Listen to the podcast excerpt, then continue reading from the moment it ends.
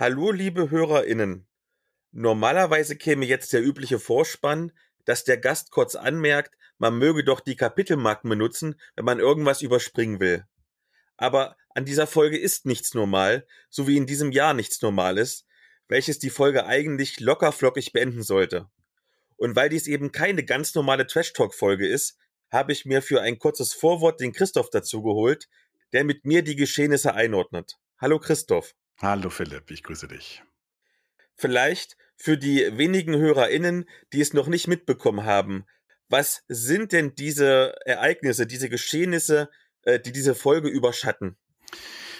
Ja, es ist hauptsächlich ein Ereignis, ähm, nämlich dass am 26.11. der Ingo Schulze, der ähm, ja in unserer Szene, äh, besser bekannt als Greifenklaue, äh, völlig unerwartet von uns gegangen ist. Jetzt wollen wir deswegen in diesem Vorwort ein klein wenig an Ingo erinnern. Mhm. Deshalb vielleicht meine Frage an dich. Wer war denn die Greifenklaue und welche Erinnerungen verbindest du mit ihm? Ja, ich fürchte zu viele, die, äh, die alle hier zu nennen. Das würde, glaube ich, den, den Rahmen sprengen. Aber ich glaube, man kann es dahingehend zusammenfassen, dass Ingo äh, eigentlich seitdem ich ihn kenne, und das sind jetzt auch schon gut äh, 30 Jahre, sind das jetzt schon, äh, ist das jetzt schon her, war ja immer ein extrem kreativer und, und äh, enthusiastischer Mensch, der für das Thema Rollenspiele oder auch generell Fantastik äh, gelebt hat. Ne? Also ich habe ihn damals mit mit zwölf Jahren kennengelernt, hatte selber von dem von dem Hobby, habe gerade mal so so reingeschnuppert da war er 14, also zwei Jahre älter als ich und ähm, er war da auch schon in dem Alter sowas von, von vernetzt und hatte, hatte Ahnung und hatte da schon Spiele gespielt. Äh, die kannte ich noch, noch alle gar nicht. Aber ähm, was mir persönlich von, von Ingo am, am meisten oder so am ehesten im, im Gedächtnis äh, geblieben ist, ist, dass er neben seiner Begeisterungsfähigkeit, die er an den Tag gelegt hat, auch äh, hochintelligent war. Also er konnte überall mitreden, auch abseits äh, seines, seines Lieblingshobbys, sage ich mal, also auch was politische Themen anging zum Beispiel. Er war auch immer, also stets ein angenehmer und, und ähm, total geistreicher Gesprächspartner, der auch äh, wirklich dann entsprechende Anmerkungen auch machen konnte. Ne? Und äh, er konnte halt anpacken, das, was er in Angriff genommen hat, hat er im Regelfall auch, auch durchgezogen. Und ähm, ja, mit seinem Ableben verliert äh, die Szene wirklich einen der, der kreativsten Geister. Ne? Das kann ich so absolut bestätigen, obwohl ich ihn wesentlich kürzer kenne als du. Für mich persönlich war Ingo einer der ersten Rollenspielblogger, ich glaube sogar der allererste, mit dem ich damals in Kontakt kam, als ich in die Szene eingestiegen bin. Mhm. Er war für mich also so eine Art Weggefährte, der mich in die Widrigkeiten der Rollenspiel-Blogger-Szene mit all ihren Besonderheiten eingeführt hat. Und er war jemand, der mich immer wieder für neue Projekte begeistern konnte, weil er nur so vor Kreativität und Tatendrang gesprudelt hat. Also Beispielsweise waren wir beide im Rahmen des nerdigen Quartetts kurz davor, sozusagen wie unsere gemeinsamen Freunde vom System Matters Podcast, einen gemeinsamen Rollenspielverlag auf die Beine zu stellen. Wir hatten sogar schon einen Titel ausgewählt, den wir gern für den deutschsprachigen Markt lizenziert hätten. Und die ganzen Aktionen, wie eben jetzt gerade auch das laufende Rollenspiel Pottwichteln, das ist ja alles gemeinsam mit ihm zusammen entstanden. Genau. Und deswegen Ingo fehlt. Ingo fehlt der Rollenspielszene und Ingo fehlt mir persönlich sehr. Ja, ja, das kann ich so unterstreichen. Also es ist ja nicht nur das, das Hobby, das uns so ein bisschen geeint hat, äh, sondern klar, wenn man sich 30 Jahre kennt, dann ist ja auch äh, eine Freundschaft natürlich auch, die sich dann entwickelt im Laufe der, im Laufe der Zeit und äh, menschlich fehlt er auch natürlich ganz doll. Gibt es vielleicht irgendwas, womit man das Erbe der Greifenklaue, das Erbe von Ingo erhalten oder würdigen kann?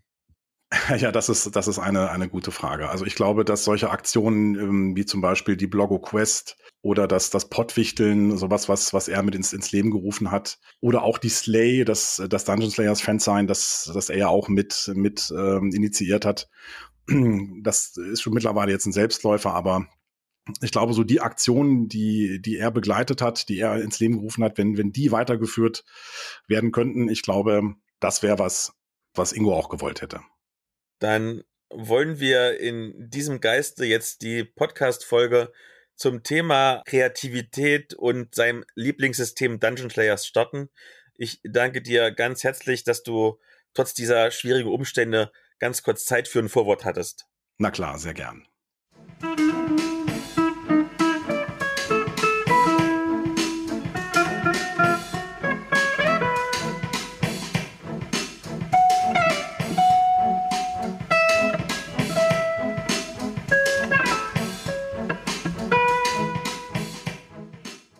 Jetzt sind wir live. Okay. Ja. Hallo und herzlich willkommen zu einer neuen Folge des niveauvollen Trash Talks mit Philipp und Gast. Mein Name ist Philipp, ich bin der Blogger von Nerds gegen Stefan und an meiner Seite habe ich wie immer einen ganz besonderen Gast. Dieses Mal traditionsgemäß zu Halunkenkon, den Ingo Schulze, AK Greifenklaue. Hallo. Hallo, grüße ich. Ich habe gelesen, äh, dass ich nur den Trash Talk übernommen habe. Wer bist du denn, Ingo? Ja, äh, Genau, mich kennt man in der Szene als Greifenklaue seit mehr als 20 Jahren. Am Anfang habe ich einen Fansign geschrieben, später kam ein Blog dazu, dann ein Podcast, dann noch andere Fansigns, die nicht mal meinen, den Greifenklauen Namen trugen. Und äh, ich habe auch Übersetzungen gemacht wie Labyrinth Lord oder Pathfinder. Und irgendwo hat man meinen Namen vielleicht schon gelesen. Als Lektor bei Pathfinder zum Beispiel oder so. Vermutlich hat auch schon mal jemand gehört, es gibt eine Halunkenkon, da sind wir. Was ist denn so eine Halunkenkon eigentlich? Ja, ich würde sagen, eine, ein traditioneller Con, also ich kenne die, kommen von der Convento Leonis, die gibt es schon noch ein bisschen länger. Ich weiß gar nicht, wie lange es die Halunkenkon gibt. Ähm, Fünf, sechs Jahre, glaube ich. Fünf, sechs Jahre? Genau. Ja. Die Technik sagt ja, sehr gut. Genau, aber dafür, dass, dass es dann die fünfte, sechste ist, war das auf jeden Fall schon letztes Jahr eine sehr tolle familiäre Con. Äh, gab viele bunt gemischte Spielrunden. Also ich kenne das noch von äh, aus Niedersachsen. Da hast du dann halt neun Runden DSA gehabt, eine Runde Shadowrun. Das ist hier nicht so. Du hast halt wirklich ein bunt gemischtes Programm. Das ist sehr angenehm. Ansonsten hast du viele Punkte, die es auf anderen Connections auch gibt, äh, wie eine Dombola. Äh, das Essen ist sehr gut. Ja. Muss man auch mal loben und sehr günstig auch, würde ich sagen. Also da gibt es äh, deutlich schlechtere Cons. Und die Deko ist immer sehr schön. Jedes Mal gibt es ja irgendein Hauptthema zu Halunkenkon und genau, wird schön geschmückt. Da würde ich die Halunkenkon naja, vielleicht nicht auf Platz 1 setzen, aber äh, trotzdem weit vorne. Und man gibt sich ja mit dem Geld auch mal sehr viel Mühe, finde ich auch lustig, dass man sozusagen sein Geld umtauft gegen griechische Handelswaren in diesem Fall und dann damit bezahlt. Das hat einfach so ein netten Touch, sag ich mal. Sehr schön. Dann starten wir ja die allermeisten Podcast-Folgen immer mit dem obligatorischen Getränketest. Und wir haben diesmal wieder was ganz Wunderbares bekommen, nämlich Pijökel 55. Ich halte mal für die paar Leute, die zu gucken im Stream, die Flasche hoch. Das ist ein Kräuterschnaps und du darfst mal eingießen. Ähm, ich weiß, ein, zwei ZuschauerInnen möchten auch gerne mal probieren. Von Hunderten, die anwesend sind. Von Hunderten, die anwesend sind, genau. Wer jetzt noch schnell hochkommt in den Aufnahmeraum, kann auch noch probieren. Ich angießen oder soll ich angießen? Stimmt. Ich will nur riechen, genau. Mhm. Mhm. Solange kann ich ja schon mal ganz kurz gucken. Es gibt da ganz lange Texte zum Internet, was das eigentlich sein soll. 1955 gab es wohl so einen Abiturientenjahrgang, einem Gymnasium. Die haben ein Piöke gefunden, so ein kleines Ding, so irgendwie so ein Zweig oder so und dachten sich so, das ist doch ein schöner Aufhänger für einen Kräuterschnaps.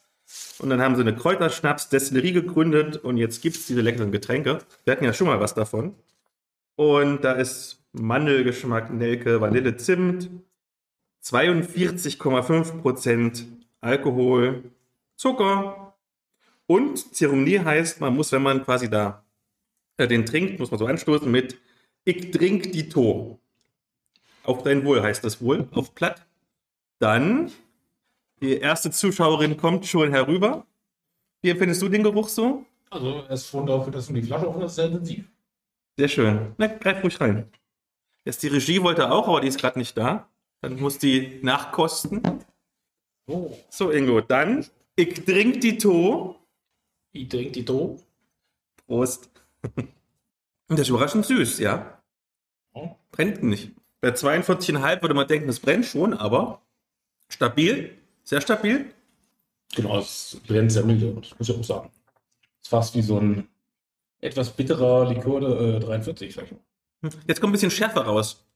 Da ist wohl Ingwer drin. Und so im Abgang merkt, oh, jetzt wird es jetzt wird's warm im Kopf. Uiuiuiui.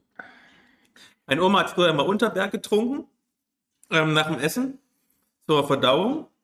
Ich glaube, den könnte man auch, wahrscheinlich ist er zu teuer dafür, um einfach nach dem Essen zu trinken, aber doch, schöner Kräuterschnaps. Da, was sagt das Publikum? Nick mal oder, nein, nicht winken, das sieht keiner. Nicken oder, oder, oder, oder schütteln. Das ist ein Ja, schmeckt gut. Okay, die Regie ist auch da, die Regie möchte auch noch kosten. Du siehst eher so aus, als wäre er sehr kräuterig. Ja, Na dann Prost. Prost. Ich trinke die Do, muss man dazu sagen. Heißt das, ich trinke dich tot oder? Ich trinke dich tot. Ja, also, ich komme ja, ich berate aus, aus Niedersachsen, das heißt Hochburg von Jägermeister. Eintracht Braunschweig hat ja damals Jägermeister als allerersten Trikotsponsor gehabt. Ja, das ist ja sozusagen die äh, kommerzielle Variante. Ich muss sagen, also schmeckt überraschend lecker. Also ich bin kein, kein, kein Trinker von irgendwas, was über 10% Alkohol äh, hat, aber das muss ich sagen, schmeckt nicht schlecht. Dann kommen wie immer alle wichtigen Links in die Show Notes. Und dann gehen wir doch mal weiter im Thema. Und zwar starten wir mit dem Thema vor dem Thema, das Pottwichteln, was du ja maßgeblich mitorganisierst auf eine Initiative, die ich damals gestartet habe. Was ist denn das Pottwichteln? Denn das ist ja auch irgendwie hier eine kleine Pottwichtel-Folge. Ja, genau, das Pottwichteln haben wir dieses Jahr sozusagen zusammen organisiert oder wie schon die letzten Jahre. Also da gab es aber nicht so viel zu organisieren. Oh je, diesmal war es echt viel. Vier, fünf, sechs Podcasts waren. Diesmal sind das, glaube ich, 25 oder schon, schon wieder mehr Podcasts. Das ist schon richtig Arbeit mittlerweile. Ja, das ist wirklich Arbeit. Also ich habe die Wünsche zusammengeschrieben, beziehungsweise die ersten Wünsche zusammengeschrieben und das hat schon bestimmt sechs Stunden gedauert. Äh, das heißt, ich habe noch sechs Stunden vor mir, die ich nochmal Wünsche zusammenschreiben darf. Also worum geht's?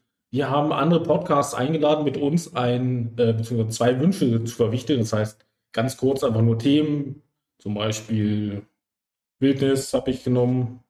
Und äh, kann aber auch lange Wünsche sein. Andere haben sich ja deutlich länger geäußert, was weiß ich, wollen was wissen über ob es schon mal Probleme mit religiösen Charakteren im Rollenspiel gab oder Da hat derjenige, glaube ich, eine halbe Seite fast Text geschrieben als Frage. ja. Genau. Liebe Grüße an Katatum, den Podcast auf YouTube. Und übrigens wird er mit vier O's geschrieben. Katatum! Ja, äh, wir haben also dann diesmal äh, nicht nur die kleine Bubble der Podcasts angeschrieben, der Rollenspiel-Podcast, sondern ich glaube, du hast noch ein bisschen versucht, in die, die, die Brettspiel-Podcast und äh, Literaturpodcast. Literaturpodcast zu gehen.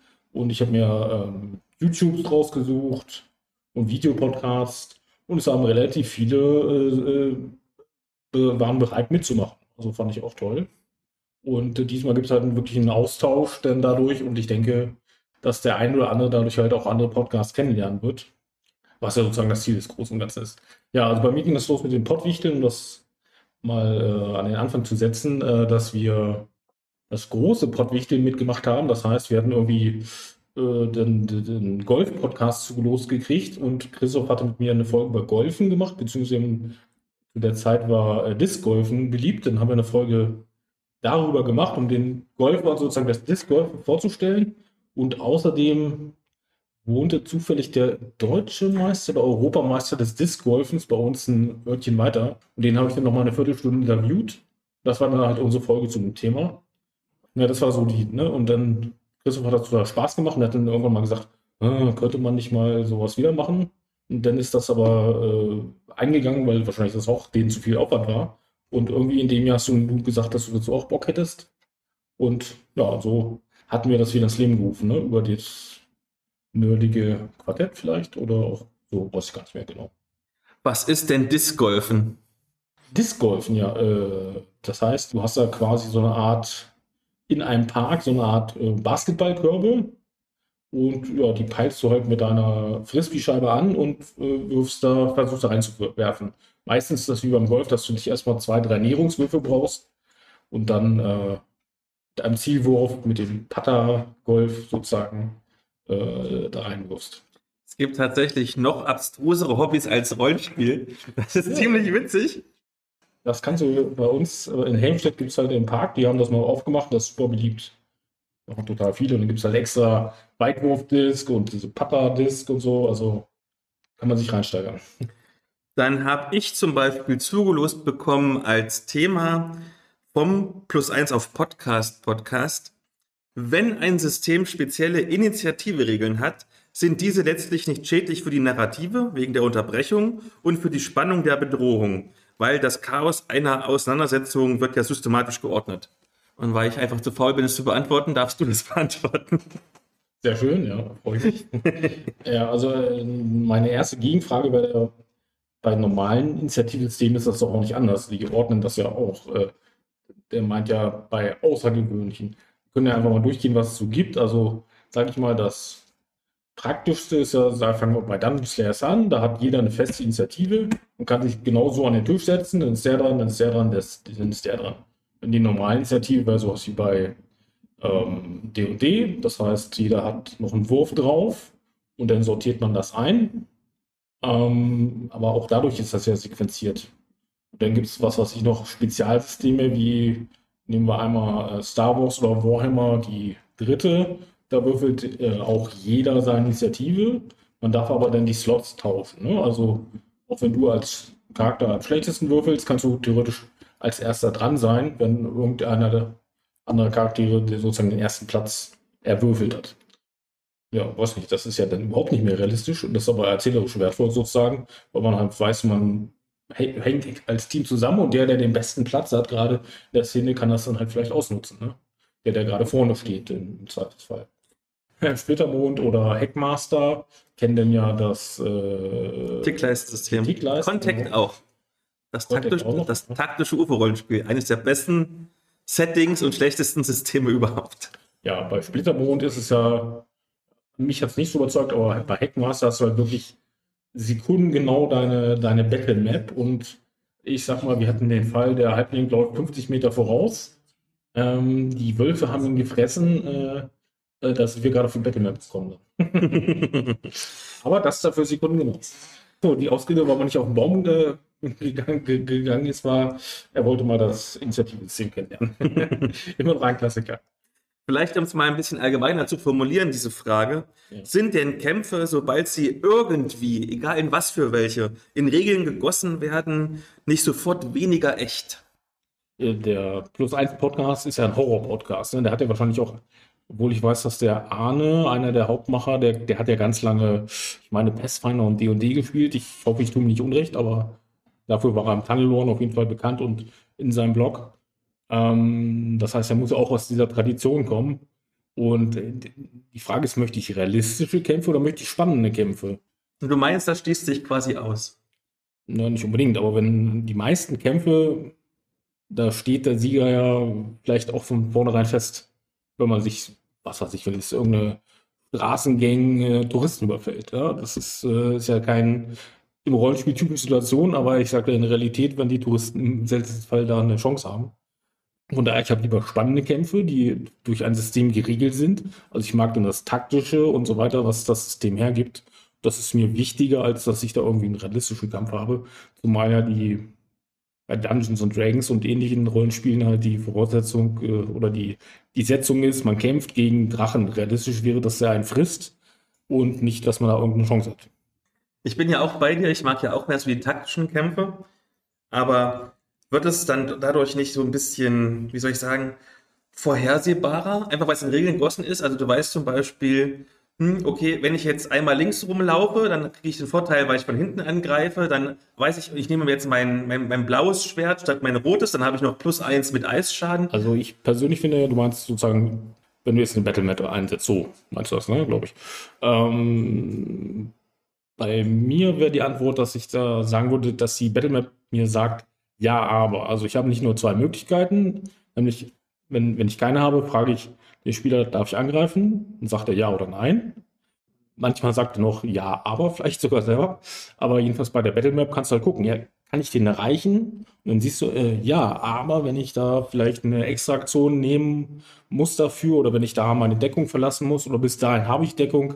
Also du kannst halt se dir selber sehr viel beantworten durch die Battlemap und äh, es gibt spannende Faktoren dadurch oder interessante Entscheidungen dadurch, äh, ohne dass der Spieler da jedes Mal kontaktiert werden muss äh, und man sich den, den, den quasi Vorstellraum auch anpassen muss. Ne? Wenn ich das nur erzählerisch löse, das ist eine Sache, die mag ich eigentlich bei Kämpfen, wenn sie jetzt nicht sehr klein gehalten sind, sind gar nicht, sondern sollte zumindest eine kleine Skizze sein oder viele schätzen halt auch die Battle Map. Ich gehöre auch dazu, wobei ich jetzt äh, seit D&D 5 auch häufig mal wieder die Battle Map weggelassen habe. Glaubst du denn, dass ähm, die Spannung mehr durch den Zufall beim Kampf kommt oder durch die Berechenbarkeit? Äh, beides. Beides. Ja. Einfaches Beispiel, wir werden ja nachher zum Beispiel noch eine Runde spielen, Tiny Dungeons, da ist ja zum Beispiel der Schaden schon fest. Ja. Wäre das für dich spannender, wenn du weißt, ich hau mit meinem Schwert einmal aufs Monster drauf, es verliert einen Lebenspunkt? Oder wäre es spannender, wie bei anderen Systemen, du hast jetzt einen W12 und hast entweder Glück und würfelst eine 12 oder du hast Pech und würfelst eine 1? Also du meinst sozusagen äh, im letzten Fall, dass der Gegner sterben kann, aber auch quasi fast nichts abkriegen kann. Äh, Genau. Das ist auf jeden Fall spannend. Ähm, und äh, der erste Fall kann aber auch spannend sein. Also ich denke, das nimmt sich nichts. Das kommt eben, wie du schon gesagt hast, aufs System an. Und vielleicht noch eine letzte Entscheidungsfrage. Was ist denn lieber? Gleichzeitige Kämpfe oder nacheinander? Also natürlich, wenn man seine Taktik gerade plant in der Rollenspielrunde, dann bricht man natürlich nicht durcheinander, das wäre ja ungünstig. Aber wenn quasi die Figuren, die du darstellst, dann spielen, sollen die lieber gleichzeitig agieren oder nacheinander? Äh, der Witz ist ja, dass du quasi das nacheinander geregelt hast, aber eigentlich ja fast gleichzeitig passiert. Also äh, ich würde sagen, schon gut, das nacheinander zu machen, aber dann trotzdem eine gewisse Gleichzeitigkeit zu haben. Das heißt, wenn man zum Beispiel sagt, ja, kann ich an dem Kampf vorbei?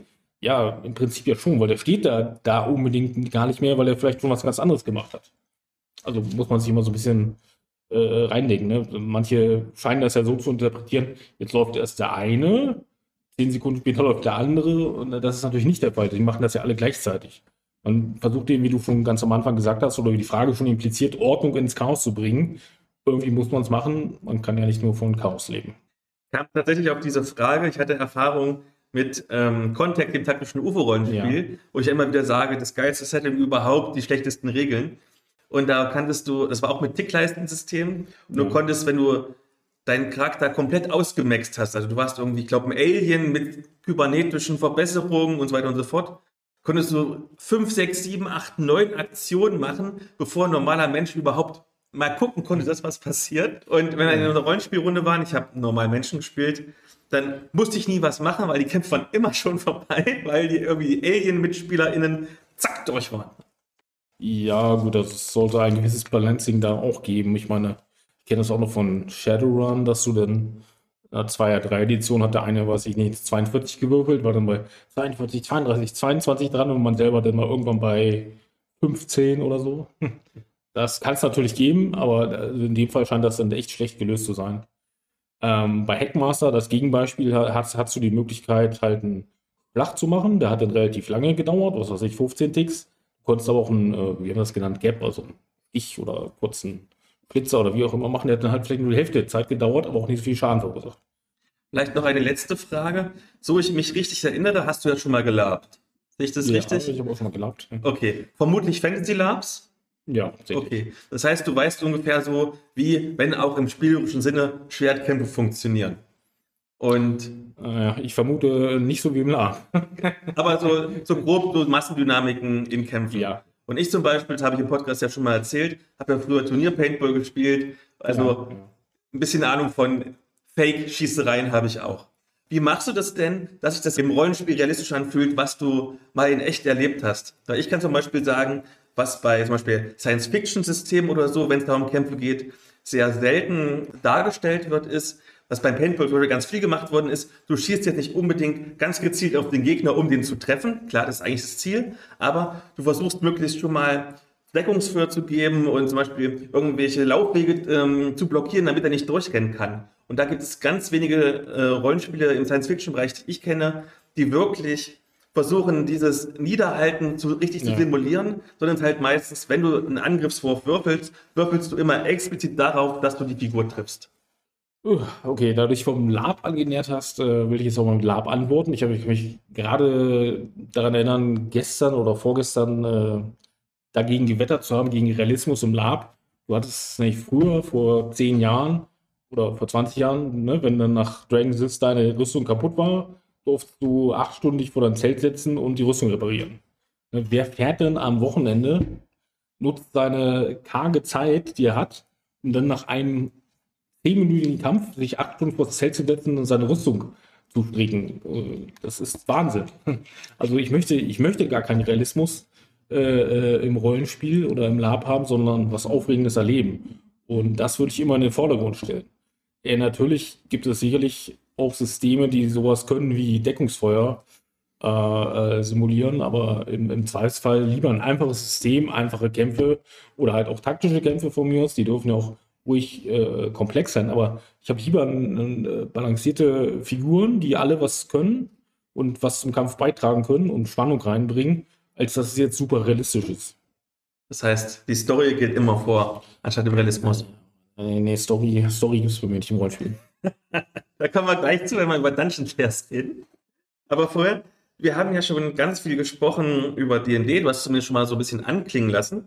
Und wir kommen zu unserer ersten Medienschau, der gemeinsam, denn wir haben beide gelesen. Ich habe es mal kurz angespielt, aber hatte einen Total Party Kill, weil es ein bisschen schwer war. Deswegen musst du mir dazu erzählen. Hast schon Total Particle da, auch du E-Mail. Das Geheimnis des Flüsterwaldes, der Fluch von Stoneham, ein D&D 5 Abenteuer von unserem guten Podcast-Kollegen Spielpädagoge für vier Level 8 Charaktere oder sechs Level 6 Charaktere.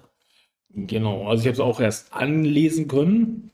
Ähm, das muss ich vorweg sagen. Genau, ich habe auch wahrscheinlich wie du ein Rezi-Exemplar gekriegt, oder was heißt Rezi-Exemplar, sind halt PDF halt. PDF, aber zum Preis von 10 Euro, 64 Seiten lang. Äh, ich denke auch ein fairer Preis im Endeffekt über die, ähm, ähm, wie heißt das von D&D? Dungeon Masters Guild? Ja, ge- genau, darüber zur Verfügung gestellt. Und die Struktur hat mir aber schon mal sehr gut gefallen, weil das kein linearer Ablauf ist, sondern man muss sich sozusagen Szenen, äh, Szenen oder Abläufe oder Schauplätze freischalten, äh, je nachdem, was man tut, ne, und geht es unterschiedlich voran. Das finde ich schon mal sehr gut, dass man halt nicht immer nur den einen Weg hat oder einen linearen Weg, sondern dass da verschiedene äh, Abläufe möglich sind und, und äh, sicherlich auch unterschiedliche Handlung generiert werden kann. Ähm, genau, wir haben auf jeden Fall äh, diesen Wald als Schauplatz. Äh, ich weiß, dass da auf jeden Fall Feen noch vorkommen, aber äh, Diese Hexen. diese Hexen, genau. Wo, wo war dein Total Party Kill? Öfters mal kannst du ja irgendwie so zufällig äh, reinwürfeln. Also was hier, was hier passiert, wenn du durch den Wald läufst beispielsweise. Ja. Und dann wird immer schon gesagt, wenn du von 1 bis 50 würfelst auf dem W100, dann, keine Ahnung, kommt ein Reh, das ist jetzt nichts Schlimmes irgendwie. Wenn du irgendwie gerade die 99 würfelst, die 100 würfelst, dann kommt der mega super Drache. Ein bisschen übertrieben, ich weiß es nicht mehr ganz genau. Und ich, so die ganzen Systeme, die alle so auf D&D basieren, die spiele ich ja mal mit Beyond the Wall. Ja. Einfach, weil ich das, die Regeln kenne. Und Ich sag nicht, die, die alten Beyoncé-Charaktere sind geflogen. das war nur eine Probegruppe, aber, aber ich finde es auch ganz schön. Es gibt quasi so eine Struktur. Du hast am Anfang so dieses, dieses Intro im Prinzip, wo du guckst, aha, was soll ich denn da machen? Weil du wirst irgendwie von so einem Priester gefragt, hey, da werden irgendwie alle 14 Jahre muss irgendwie ein böses Kind verbrannt werden. Also es geht schon ein bisschen in die härtere Richtung, weil sonst wird der Wald böse und die anderen sind scheiße und alle werden krank und so weiter und so fort. Und dann gibt es so verschiedene Handlungsorte, wo du hingehen kannst. Und dann, die haben nochmal quasi Unterordner, also Unterlokalitäten. Und überall findest du so kleine Hinweise. Die können, dass du innerhalb des Ortes weitere Orte findest, wo du quasi schon detektivmäßig zusammenschnipseln musst, deine Hinweise. Oder auch zu diesen anderen Orten. Und ähm, dann kommst du irgendwann zu dem großen Finale. Und das Schöne ist zum Beispiel bei dem Finale, dass du ähm, verschiedene Möglichkeiten hast. Das heißt, du kannst dich zusammenschließen mit dem oder der böse Endboss überlebt, weil du unfähig warst. Und es gibt immer ganz viele verschiedene Möglichkeiten. Und das Schöne ist auch, du kannst wirklich dich sehr gut anpassen. Es ist überhaupt nicht linear, klar, weil du hast verschiedene Handlungsorte.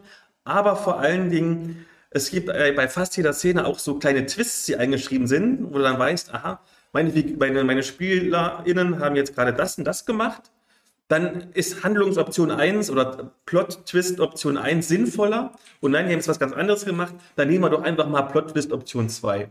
Und ich glaube, ich würde behaupten, wenn du zwei Gruppen hast, vielleicht mit ganz unterschiedlichen Herangehensweisen und die spielen dasselbe Abenteuer, kommen die am Ende vielleicht nicht ganz woanders raus, weil na klar, der Endkampf muss am Ende sein, Aber der Weg dahin wird wahrscheinlich ganz anders sein. Genau, ne? Und das ist natürlich eine sehr positiv von der Schreibweise her, oder ich finde das sehr positiv, weil die Story steht nicht vorher fest, sondern die entwickelt sich durch die Handlung der Spieler. Und was ich sagen muss, es ist ja quasi ein Fanprodukt, auch wenn es Ja. Geld kostet. Also ich, wie du gesagt hast, ich würde auch den Preis vollkommen in Ordnung finden. Und es ist wirklich schön gemacht. Man könnte das in Buchform packen und jeder würde denken, es ist ein Verlagsprodukt. Ich würde das glatt drucken, wenn ich, äh, bloß das waren keine Sachen der DMG natürlich nachdrucken darf. Also das gibt, glaube ich, eine Empfehlung. Alle Infos wie immer in den Show Notes. Genau, also ich äh, werde auch noch eine Rezi nachschieben, äh, aber ich denke auch, dass das äh, insgesamt auf eine Empfehlung hinausläuft. Auch die wie immer in den Show Notes. Und du hast ja auch noch als Medienshow was Feines mitgebracht. Äh, genau, Cats of Cthulhu, das ist ähm, frisch erschienen zur Spielemesse Essen. Und das hat die ähm, Ivy, Ivy's Geek und Nerdworld übersetzt als erstes Übersetzungsprojekt. Äh, man spielt Katzen in der Cthulhuiden Welt.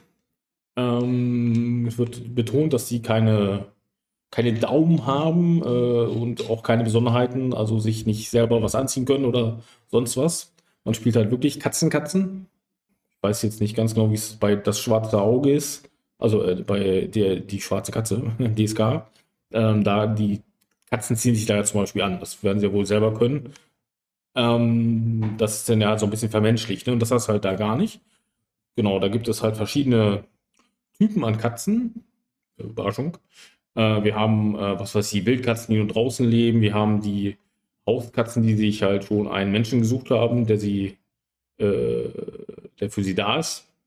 Und ähm, dann gibt es verschiedenste Konzepte, sodass man auf insgesamt, ich glaube, 20, wenn man das alles kreuzt miteinander, auf 20 Katze-Archetypen kommt, die alle verschiedene äh, kleine Vorteile haben äh, im, im Hintergrund. Und damit kann man dann seine Abenteuer bestreiten. Ähm, etwas ungewöhnlich ist, dass auf dem, dass äh, Zahlen sind für Menschen da. Das heißt, auf dem, auf dem Charakterbogen stehen im Prinzip nur Worte. Trotzdem äh, benutzt man aber W6 für die Entscheidung, ob irgendwelche Proben klappen oder nicht.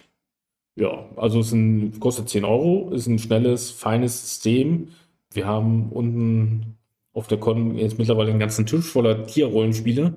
Da passt es also ideal rein. Ich meine, es gibt auf Deutsch alleine vier Katzenrollenspiele. Scheint also ein bisschen Bedarf da zu sein.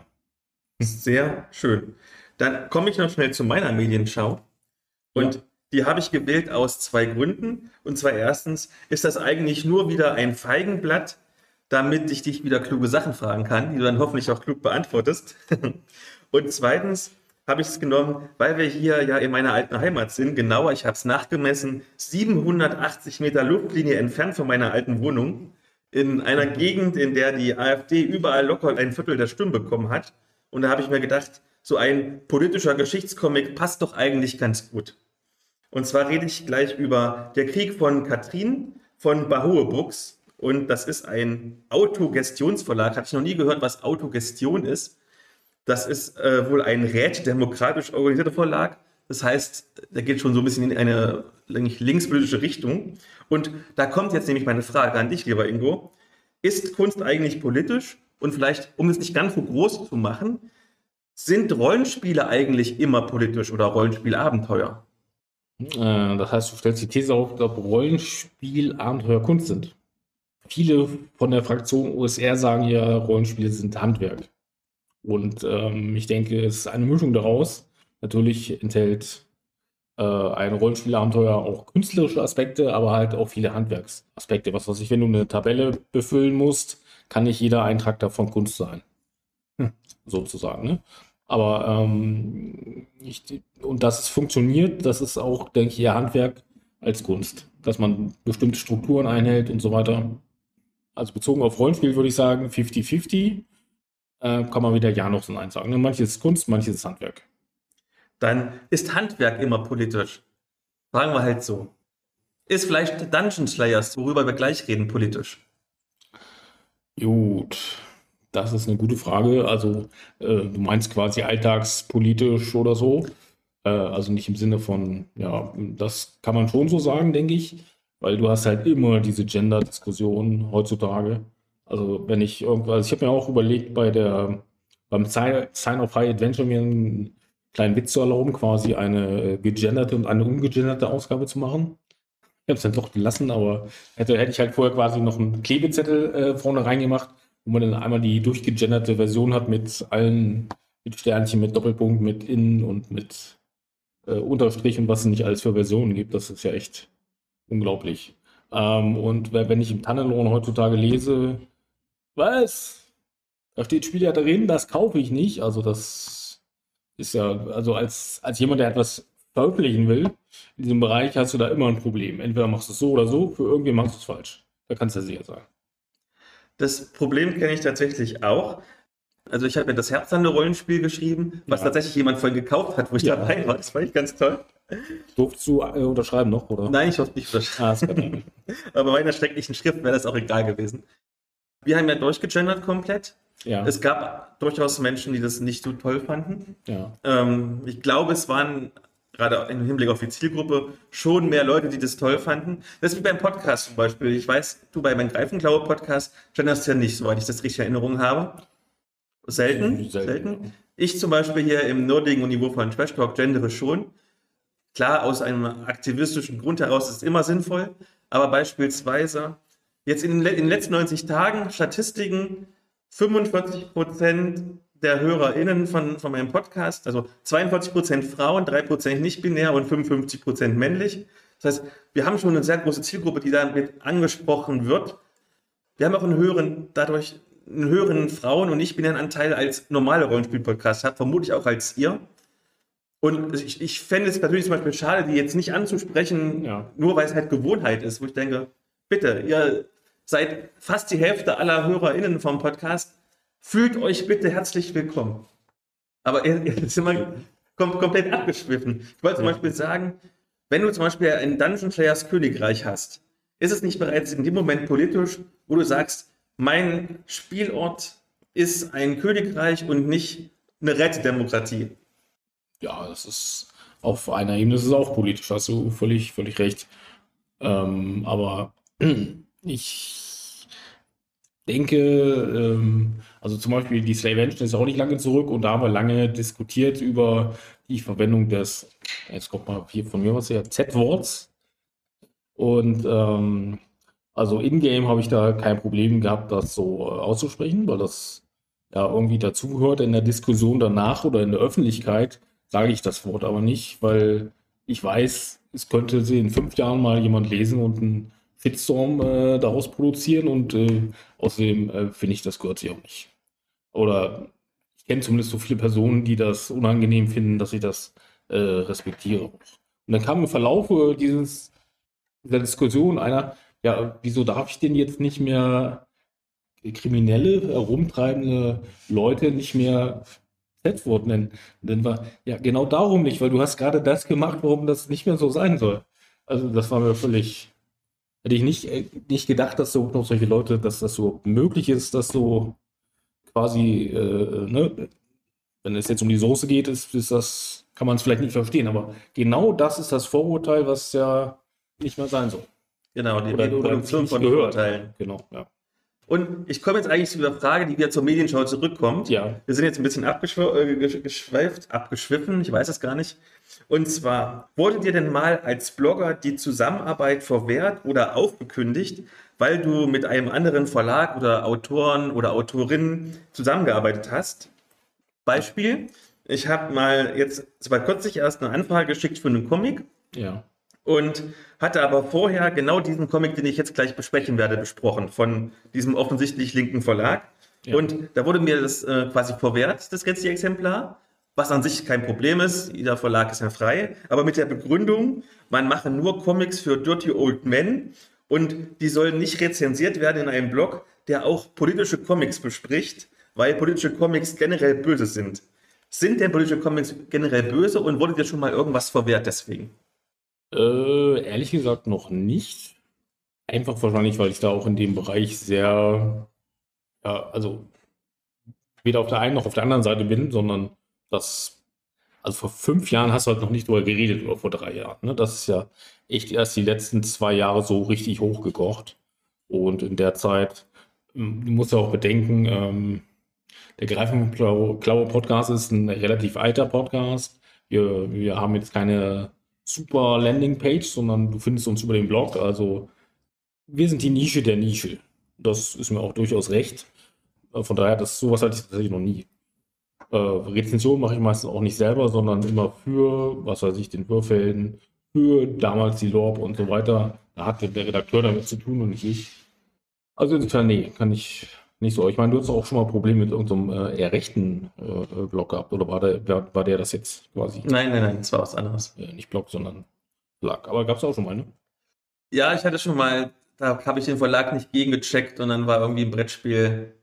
Das, Bre das Brettspiel an sich war wertneutral, aber der Verlag dahinter hatte so ein paar hm. Problemchen. Kann man, glaube ich, noch bei Twitter oder auch generell auf Brettspiel-News-Seiten gut nachfinden, wenn man einfach mal so Cosim und deutscher Verlag eingibt. Ja, okay. Da findet sich, glaube ich, das, obwohl das Spiel an sich unpolitisch war. Sonst hätte ich es wahrscheinlich gecheckt, weil ich glaube, gerade wenn du so wie, wie ich zum Beispiel im Osten aufgewachsen bist, in ländlichen Regionen aufgewachsen bist, entwickelst du da schnell so ein Gefühl für, was so für Codes sind. Würde ich mal behaupten. Wahrscheinlich mehr, als wenn du in einer Großstadt wohnst, wo das. Ich habe auch gestern hier meinen ersten Corona-Leugner getroffen. Nein! Ich, ich, kannte schon zwei tatsächlich, aber äh, so im Alltag, ne, das waren halt wirklich Freunde, die ich vorher kannte, oder, oder was heißt Freunde, aber sehr gute Bekannte, äh, die ich auch natürlich immer noch meine guten Bekannten sind, davon abgesehen. Aber jedenfalls, äh, dass man das halt im Alltag, ne, das, das war nämlich der, der, der Empfangsherr äh, beim, beim Hotel, ja mehr oder minder gesagt hat, dass er eigentlich auf die Corona-Regeln scheißt, aber er jetzt doch irgendwie da reingucken muss in unseren Impfpass. Und diesmal habe nicht ich ihn vergessen, sondern der Siko. Der hätte uns irgendwie, ich war mit Christoph da, den Tipp gegeben oder irgendwie gesagt, ja, wenn es beruflich hier, müsste ich gar nicht reingucken. Und Siko hat, hat sein Handy ist kaputt gegangen, konnte seinen elektronischen Pass nicht mehr runterladen. Und ähm, dann haben wir gesagt, dann sag doch, du bist beruflich hier. Also ist er ja im Prinzip auch. Ist er tatsächlich ohne was hier ins Hotel eingecheckt. Dann ganz kurz zu meiner Medienschau, also der Krieg von Kastrin. Und zwar, es geht um den Zweiten Weltkrieg, natürlich. Die Erlebnisse des jüdischen Mädchens Rachel Cohen, das vom französischen Widerstand versteckt wird und dabei die Liebe zur Fotografie entdeckt. Und das ist eine fiktionalisierte, aber authentische Wiedergabe der Erlebnisse von Tamur Cohen, der Mutter der Autorin des Comics Julia Bildet. Aus der jüdischen Rachel wird also die katholische Katrin, die sozusagen dann von Waisenhaus zu Waisenhaus äh, rumgereicht wird oder auch von Familie zu Familie. Und die wird aber immer wieder von irgendwelchen Nachbarn denunziert oder so oder an die Nazis verraten und deswegen müssen sie dann wieder zum nächsten äh, und sich da verstecken. Und das ist im Prinzip komplett die ganze Handlung. Also die Handlung an sich ist ähm, recht simpel, weil halt immer wieder verstecken, verstecken, verstecken. Ähm, es geht halt um die Metaebene, also um Menschlichkeit und um zivilen Widerstand, auch unter der Gefährdung des eigenen Lebens. Das geht so weit, dass zum Beispiel irgendwann auch so über die Fotografie mit einem Wehrmachtssoldaten in Kontakt kommt und der dann kurz vorher so einen entscheidenden Tipp gibt, ja, morgen kommt eine Razzia, eventuell solltest du da nicht mehr da sein.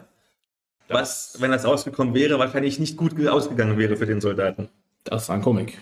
Das ist ein Comic, genau. Ich meine, es ist doch auch gerade ein Film erschienen, der eine sehr ähnliche Thematik hat, wo quasi auch ein Kind, ein Flüchtling, ich meine auch jüdisch, quasi durch Frankreich sozusagen flieht und dabei ihm aber allerlei sozusagen von den Personen, die es zwar vor den Nazis schützen, aber doch allerlei angetan wird.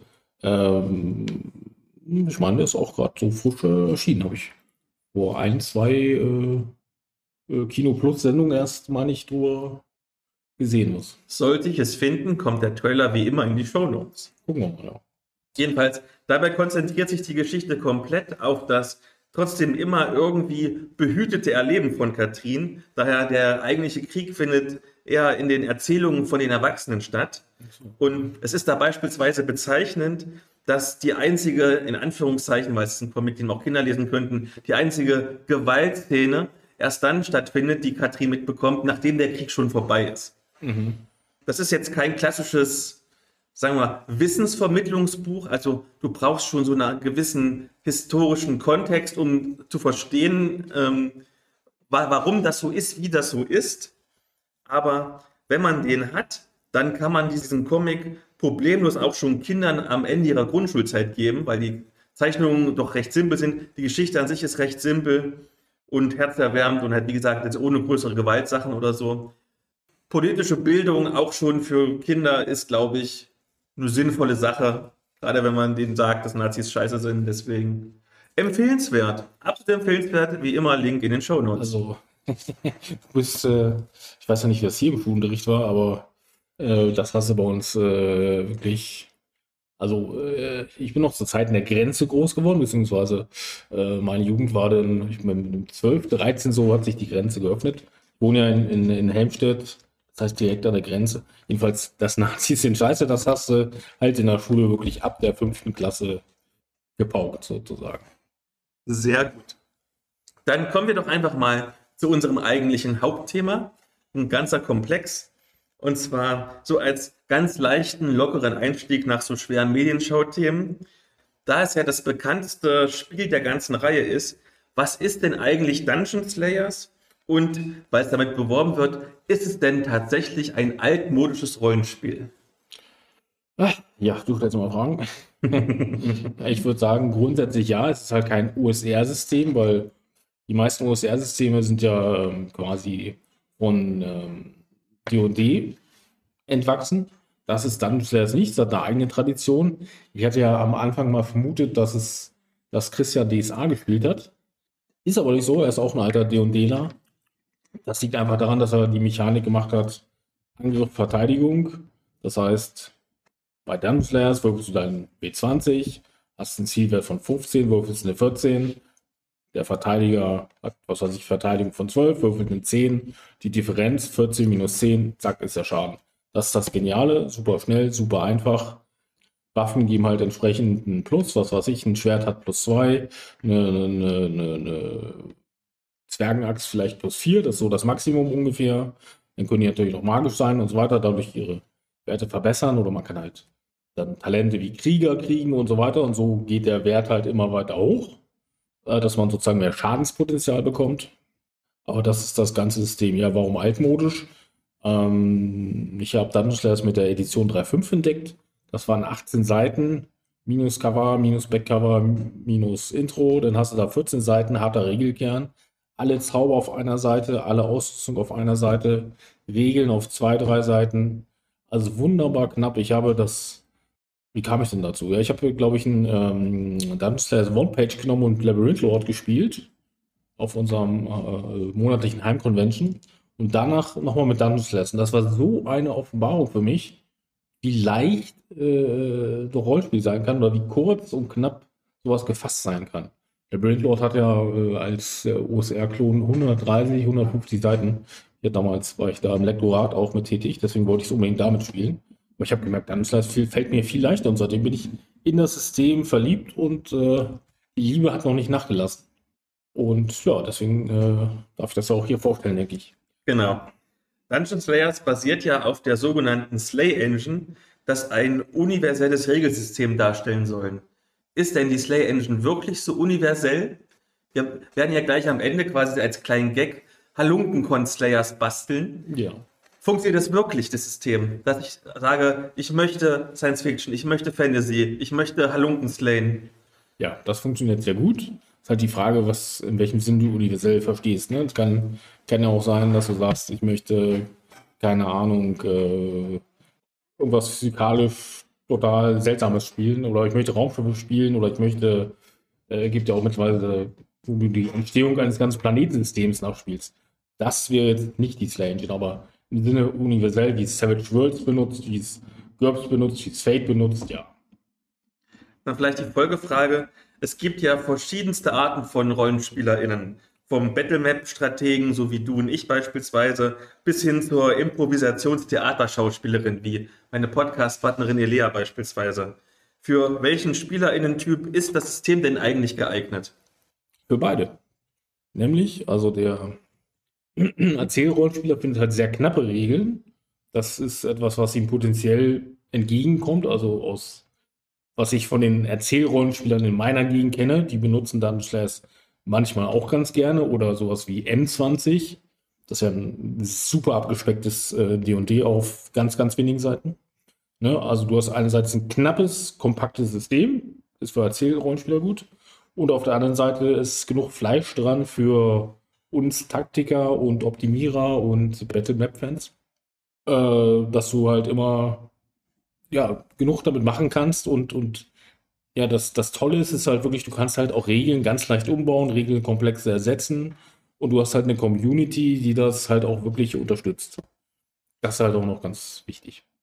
Genau, Community passt schon ganz gut und Vielfalt, denn Dungeon Slayers gehört ja zum sogenannten Slayerverse. Was ist es überhaupt und was gehört denn da alles dazu? Ui, da muss mal gucken, ob ich das komplett hinkriege. Also neben nach Dungeon Slayers, der Fantasy-Variante, ist entstanden Gamma Slayers, das es ebenfalls beim Uhrwerk Verlag zu kaufen gibt oder gab. Ähm, dann sollte ja Star Slayers erscheinen, beziehungsweise als Fanversion hm, ist das auch erschienen, aber halt leider nicht mehr als kommerzielle Version bei Uhrwerk. Aus unterschiedlichen Gründen. Das wären schon mal drei. So, dann haben wir Zombie Slayers. Das haben wir damals aus dem Englischen übersetzt. Also, das ist das Tolle. Äh, dadurch, dass das auf CC-Lizenz basiert, konntest du, solange du kein Geld dafür verlangst, damit machen, was du wolltest und veröffentlichen, was du willst. Und das hat sich halt auch teilweise eine englische und eine französische Community gebildet. Ich glaube, insgesamt gibt es acht Übersetzungen ins Polnische, ins Russische und so weiter. Und, oder ins Italienische, da hat sich dann auch ein äh, Cave Slayers äh, gebildet, also Höhlen, äh, Höhlenmenschen, Dinosaurier. Das wäre zum Beispiel auch wieder eins. Genau, also Zombie Slayers, Cave Slayers, dann haben wir ähm, ähm, ähm, ähm Old Slayer Hand fällt mir noch ein. Old Slayer Hand, ganz wichtig, genau. Äh, das heißt die Karl-May-Version. Äh, neulich gespielt Witch Slayer 1799. Da war die äh, Z-Wort-Diskussion. Ja, es Double XCOM Slayers gibt es irgendwie noch. Äh, DSX gibt es noch, genau. Das ist quasi, was du schon vorhin erwähnt hast. Da hast du halt auch den Quartierbau und so, also das Beste aus äh, Contact. Das, das müssten, also wahrscheinlich jetzt noch ein, zwei vergessen. Äh, und es gibt auch noch so viele kleine und manche sind dann, was weiß ich, was Steam Slayers ist immer angefangen worden, aber nicht vollendet worden. Das gibt es halt auch immer wieder. Und wenn ich mich richtig erinnere, auch du, Ingo, hast ja diese Setting-Vielfalt des Slayerverse schon mal bereichert. Denn du hast ja, glaube ich, mal irgendwie so Toxic Slayers oder sowas gemacht. Achso, ja, äh, äh, ja, ich mal gucken, mal gucken, ob ich es so zusammenkriege. Barbar Bab Slayers war das, glaube ich. Das steht für Barbarian Bards and äh, Barbarian Bards and Blondes. irgendwie so. Äh, genau, da hatten wir also absichtlich äh, auf der äh, auf dem Con in Hannover ein bisschen Zeit und dann haben wir einfach mal spaßhalber geguckt, was man da so ein besonders toxisches Rollenspiel machen kann, wo man also entweder den Barbaren spielt ähm, oder weil Christoph sogar die Baden spielt, dass man halt auf sein äh, Charisma optimiert sozusagen. Oder wenn nicht, muss man halt ein. Ach, Babes war das, genau. Jetzt haben wir es. Wie bist du denn bei der Entwicklung vorgegangen? Also vom Anfang, dir kam die Idee vermutlich. Was waren denn dann die Arbeitsschritte bis hin zum fertigen Produkt? Ähm, ja, äh, das Produkt ist noch gar nicht so richtig fertig. genau, also ich habe so viele kleine Settings, weil ich brauche auch nicht hier so ein ganz dickes Heft von 48 Seiten oder 64 Seiten, äh, um das abgeschlossen zu haben, weil theoretisch gehört dazu, dass man auch so Heldenklassen baut. Die sind also immer von Stufe 10 bis Stufe 20, aber im Prinzip bespielt die niemand. Deswegen, also niemand, so drei, vier Leute halt, ne? Und deswegen bin ich mal so, so ein Fan davon, ähm, das wegzulassen. Dann hatte ich zum Beispiel äh, noch sowas wie ähm, äh, äh, Cyber Slayers, genau, Cyber Slayers 2022, das ist dann ja die Cyberpunk-Version und äh, äh Cyber Slayers 2052, das ist ja die Shadowrun-Version. Und ich baue da immer wie Basics drum, das heißt, ähm, was für Völker kann man nehmen, was für äh, Klassen kann man nehmen, was gibt es da für Ausrüstung und so weiter. Reicht mir hin, um daraus dann was weiteres zu entwickeln. Aber im Prinzip, um die Engine nachzubauen, müsste man dann halt einmal ähm, ähm, durchgucken, Talente durchgehen und so weiter. Also, dass man halt Klassen, Heldenklassen, Talente, Zauber, ja, und das, das sind so halt so 200, 300 A5 Seiten. Und ich baue halt eher meine Settings auf 20 oder 10 Seiten. Und aus deiner Erfahrung heraus, wie viele Gedanken muss man sich denn da um ein vielfältiges Worldbuilding machen? Also irgendwie sich drei Gegnertypen auszudenken, das würde sogar ich irgendwie noch hinkriegen. Ja. Aber da gehört ja vermutlich noch ein bisschen mehr dazu. Ja, ist auch wieder unterschiedlich, ne? Also, was weiß ich, wenn ich jetzt hier äh, Cyber Slayers 2052 äh, spielen möchte, habe ich ja schon quasi ein Bild vor Augen, äh, nämlich Shadowrun. Meine Idee war dann, ich mache es ein bisschen anders. Alles, was an äh, erwachten Kreaturen da reinkommt, sollte eine besondere magische Fähigkeit kriegen. Ja, was weiß ich hier, die, was weiß ich, Nashornmenschen gönnen dann von mir aus äh, in Richtung äh, besondere Stärke. Andere können zaubern, andere können dies, andere können das. Dass jeder so eine besondere magische Eigenschaft hat. Das war dann so meine, meine Idee für das Setting zum Beispiel. Also genau, du hast recht, jedes Setting braucht so einen eigenen Twist, aber ich finde, viel mehr muss es dann auch nicht sein unbedingt. Und siehst nur du das so? Oder sieht das die ganze Slayer-Szene so? Weil zum Beispiel, wenn du jetzt DSA hättest und du würdest sagen, hm, wir brauchen nicht so viel Wordbuilding, dann würden wahrscheinlich sie mit Fackeln kommen. Aber wie ist es bei den Dungeon Players? Sagen die, Hauptsache, wir haben richtig cool, coolen Zocken mit ein paar Monster töten oder wollen die auch richtig super komplex haben? Ähm, ja, das ist, glaube ich, nicht anders als in der DSA-Szene. Es gibt welche, die mögen es komplex. Oder nicht unbedingt komplex, aber lang. Ne? Also ein schönes, ausführliches Setting und so weiter. Das Hexending zum Beispiel ist 400 Seiten lang. Wobei irgendwie 100 davon äh, Bildverweise sind, aber davon ab. Ähm, und andere mögen es halt kurz und knackig wie ich. Und das ist 50-50, würde ich sagen. Oder 60-40 oder wie auch immer. Dann nehmen wir jetzt mal an, wir würden jetzt Halunkenkon-Slayers basteln wollen, weil wir ja gerade auf der Halunkenkon sind. Ähm, nimm uns doch mal mit in deine Gedankenwelt. Wie würdest du jetzt da vorgehen, dafür ein Spiel zu basteln? Ja, ich habe ja trickreicherweise schon äh, im, ähm, in der Blogo Quest äh, geschrieben, äh, was man da oder gefragt, wie andere das machen würden. Ja, insofern, was würde ich machen? Ich würde erstmal überlegen, was ist das Besondere an dem Setting? Ähm, das heißt, es geht irgendwie um Griechen und die ich mit Weltall kreuzen will. Dann würde ich erstmal überlegen, was kenne ich da? Das ist nicht viel, aber ähm, gibt ja Römer im Weltall. Äh, zum Beispiel von ähm, Judith Vogt. Judith Vogt, genau.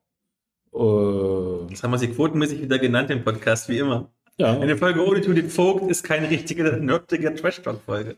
genau. Da, äh, äh, ne, da muss man nochmal das Buch lesen natürlich. Ich habe es mir tatsächlich gekauft, weil ich Bock drauf habe, das nochmal zu lesen. Aber ähm, ja, jedenfalls ähm, noch nicht gelesen. Äh, dann hätten wir also schon mal Space Römer. Dann müsste man überlegen, ja, was ist das Besondere an Griechenland? Möchte man was mit Halbgöttern machen? Also Halbgötter, die auf die äh, Odyssee gehen sozusagen und da Abenteuer erleben, à la Herkules und Xena sozusagen?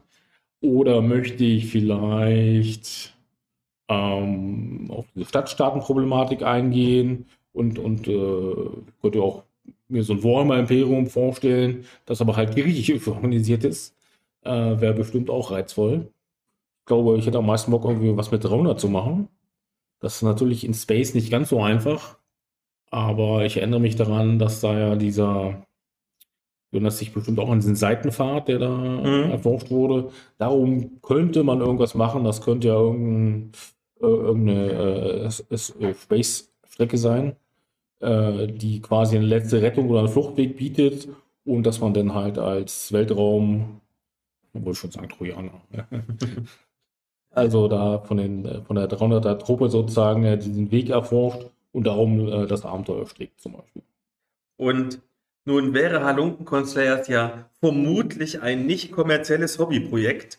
Aber andererseits werden ja zum Beispiel bestimmte Slayers-Varianten wie Dungeon Slayers vom Uhrwerk Verlag vertrieben. Wie ist denn da eigentlich so die rechte Situation? Muss ich mir irgendwo vielleicht beim Regelentwickler eine Erlaubnis holen oder kann ich jetzt einfach sofort loslegen, weil du mich inspiriert hast? Ähm, also ganz offiziell ist es mittlerweile, dass Uhrwerk nicht mehr Slayers vertreibt. Sagt, äh, also so offizieller Stand auf jeden Fall. Und ähm, alles liegt unter, nee, nicht alles, aber das meiste liegt unter CC 3.0 Lizenz. Das heißt, solange du kein Geld für nimmst, kannst du machen, was du willst. Und wenn du sowas wie Slay machst und gegen Geld verkaufst, dann kannst du, musst du halt CK fragen, also den Entwickler, ob du das, ob das so in Ordnung ist. Er sagt aber in äh, 99% aller Fälle ja. wenn du da kein Blödsinn machst, jedenfalls mit. Gleichzeitig ist ein Fan sein, darf halt auch keinen Überschuss erwirtschaften, ne? aber im Prinzip, man kommt mit aus und dann kann man das veröffentlichen. Okay. Und nehmen wir mal an, wir würden das wirklich veröffentlichen. Wäre denn überhaupt Interesse dafür da? Also ist die Slayer-Szene wirklich offen dafür, für ganz ungewöhnliche Settings? Weil so die ganzen großen Sachen, Zombie Slayers, Dungeon Slayers, sind ja doch im Prinzip nur Slayer-Varianten von beliebten Genres. Äh, also ich staune, dass du Zombie Slayers hier als beliebtes Genre siehst, weil wie viele publizierte Zombie, deutsche Zombie-Rollenspiele kennst du? Also das mache ich, das mache ich nur, weil wenn unsere Folge jetzt irgendwann online geht im Podcast, dann war vorher eine Folge über Zombies und dann mache ich quasi den Rückverweis dazu. Das ist Cross-Marketing. Ja, gut. Ja, also ähm, ich würde sagen, sowas wie DSX oder so, die, die entstanden halt im, im Zuge ihrer Zeit. Ne? Das sind dann auch nicht wirklich populäre Genres oder, oder nennen wir jetzt hier von mir aus das letzte mit ähm, Witch Slayer 1799. Ne? Das entsteht natürlich einerseits sag ich mal, es gibt gerade Hexen und so ein paar andere Sachen in der Richtung. Und der, der es macht, ist, glaube ich, auch Geschichtslehrer und hat halt einfach Interesse an dieser Zeit. Und ähm, ich würde es jetzt, äh, würde jetzt Weltraum Griechen auch nicht einfach so als Setting veröffentlichen. Zumal, wenn es jetzt 20 Seiten lang ist. Wenn, dann vielleicht kostenlos. Zum Beispiel im Rahmen des DS-Kalenders. Jedes Jahr gibt es 24 Beiträge oder sogar noch mehr über, über den Advent verteilt. Da lässt sich mal gut was promoten. Oder ich bringe sie in die Slay, ähm, also das äh, Fansign für Dungeon Slayers. Ne, da muss es natürlich so ausgearbeitet sein, dass das auch äh, publikumstauglich ist. Und als drittes gab es dieses Jahr noch einen monatlichen Wettbewerb, wo anfangs, glaube ich, sechs Leute teilgenommen haben, die halt monatlich äh, Material publiziert haben. Als kleinen Wettbewerb. Ne? Also muss man sich einen von diesen drei Sachen anschließen. Oder es halt wirklich schreiben und dann, was weiß ich, zu Ostern oder sonst wann äh, rausbringen als kleines Highlight. Dann zuletzt, du hast uns noch ein bisschen Material mitgebracht, was du uns vorstellen wolltest. Ja, äh, genau, die äh, ähm, ähm Weltraumgriechen, genau, müssen man natürlich auf Star Slayers basieren. Noch ein bisschen höher, weil das Mikrofon davor ist. Ja. Habe ich, äh, gut, das ist jetzt ein Abenteuer, die Emeritscherben, weil, wie gesagt, das Starslayers Grundregelwerk gibt es quasi nur elektronisch. Kann man aber sehr viel mit anfangen. Ähm, fällt mir gerade ein, schon, da hat man zum Beispiel die Variante Fire Slayers, ne? Das ist auch, existiert auch nicht in einem festen Rahmen, aber wird auf jeder Slavention wurde es schon weitergespielt. Und mein äh, Charakter dazu äh, bringe ich dann jedes Jahr zur Slavention mit und erlebt dann da sein Abenteuer. Und ganz neu draußen ist die Slay Nummer 5, die erste Ausgabe ohne mich, aber von mir gedruckt. Kostet mittlerweile leider 8 Euro. Vorher hat alles 5 Euro gekostet. Jetzt aber nehmen sie noch mehr Farbe. Das heißt, wir haben die Hälfte der Seiten sind Farbseiten. Und wir haben uns für ein, einen Buchrücken entschieden. Also für ein Softcover entschieden. Statt einer äh, Rückenstichheftung heißt das sonst. Äh, das ist halt alles ein bisschen teurer geworden. Aber äh, es lohnt sich. Ne? Es sind 60 Seiten, da sind 5 Abenteuer drin, 15 Encounter, also alles wer sich für Steampunk interessiert, also Magie und Technik ist das Hauptthema, äh, wer was für Steampunk braucht, findet ja unheimlich viel Material. Also Slay. Und es gibt sie auch kostenlos im Netz runterzuladen, wer kein Geld dafür bezahlen möchte, aber gedruckt ist ja auch nicht ganz unschön. Dann sage ich schon mal Tschüss zu den ZuschauerInnen, aber du hast die letzten Worte. Was willst du der Welt quasi noch sagen auf dieser Plattform hier? Oh je, äh, immer schön gendern und äh, schaut mal bei dungeonslayers.net rein. Vielen Dank. Ciao.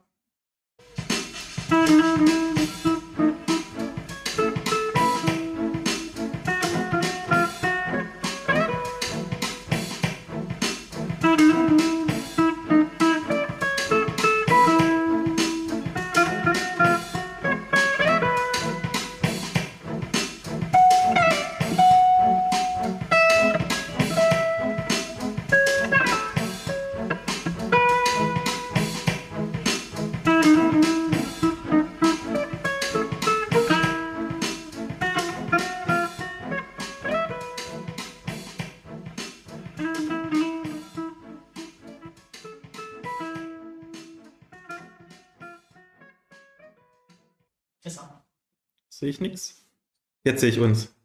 Mit Verzögerung. Wie witzig. Okay. Ist immer mit Verzögerung. Okay. Gut. Also jetzt, ist, jetzt sind wir live. Okay. Ja. Sehr schön. Dann machst du wieder runter, sonst irritiert es mich. Okay. Sehr schön. Das Ja, kommt nachher noch. Genau, und dazu habe ich das hier äh, Genau. ach, als Medien. Du wolltest Cthulhu nehmen. ich bin schon, Cthulhu? Cthulhu? äh, ich Cthulhu? bin schon ganz durcheinander. Kitty Cthulhu? Da habe ich nichts zum Vor. Ich dachte, du meinst jetzt zum Vorzeigen. Nein.